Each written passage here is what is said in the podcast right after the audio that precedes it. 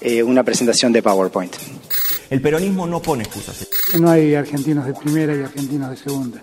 Y muchos lo blanquearon, que lo felicito. Pero eso está mal, así de sencillo. Yo quiero marcárselo a los al oyente. Porque la pospandemia va a llegar antes que la vacuna, entonces... Es hora de, de repensar, ¿no?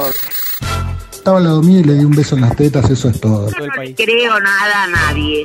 Resumen de noticias. Estamos con todo. 195 días y contando, amigues. En el mundo, 33.502.430 casos confirmados y 1.004.421 muertes. Colombia amplía hasta el primero de noviembre el cierre de fronteras. Mientras que Brasil supera las 1.000 muertes diarias. En nuestro país, ayer se registraron 14.392 nuevos casos y 419 fallecimientos. Neuquén se sumó al plan Detectar Federal. La ocupación de camas de terapia intensiva en la provincia es del 99%. Otras noticias. Y esto quiere decir que en los primeros 10 meses de gobierno de Alberto, la pobreza creció 5 puntos. Muy bien. Un verdadero desastre. Ya te contamos que la pobreza trepó a 5 puntos y medio, alcanzando 11.7 millones de argentinos. La indigencia escaló al 10,9% y alcanza a 2,9 millones de personas. En Argentina supimos que tener 4 de cada 10 argentinos es pobre. Y en eso tiene que ver mucho la pandemia y los resultados de la pobreza en Argentina serían infinitamente más negativos si no hubiera estado el Estado auxiliando como estuvo. Ahora te tiramos un par de datos para sacar la cabeza del termo. El Banco Mundial publicó sus estimados de pobreza. La pobreza extrema, aquellos que tienen menos de 2 dólares por día para vivir, trepó de 70 a 100 millones de personas. El PBI de Estados Unidos cayó un 31,4% en el segundo semestre del año. Un informe de la Unión Europea confirmó que, en el bloque de 27 países que la conforman, uno de cada cuatro menores de 18 años corren riesgo de pobreza o exclusión social. El problema no es el populismo, no es la Argentina. El mundo se cae a pedazos, muchachos. ¿Se entendió?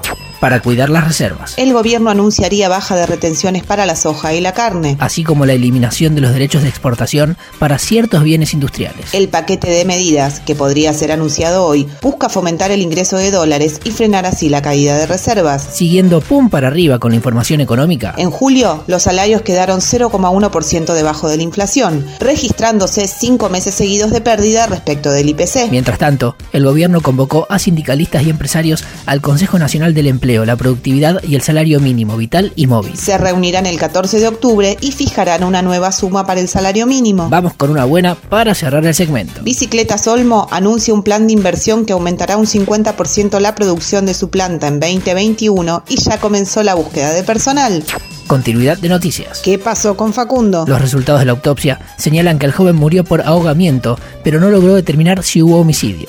También revela que el tiempo mínimo entre la muerte y el hallazgo no es menor a 30 días. Guernica. Tras un pedido del gobierno bonaerense, la justicia vuelve a prorrogar el desalojo que estaba previsto para hoy. El ministro Larroque tuvo ayer una reunión con el juez de la causa, donde le pidió la prórroga e incorporó dos hechos nuevos para consideración del magistrado. Alrededor del 25% de las familias accedió a la propuesta de desocupación voluntaria y el lanzamiento del plan de hábitat, vivienda y suelo.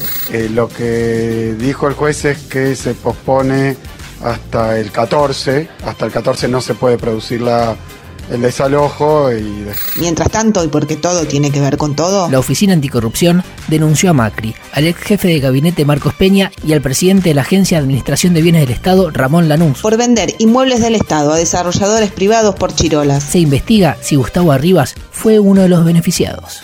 La vuelta a clases.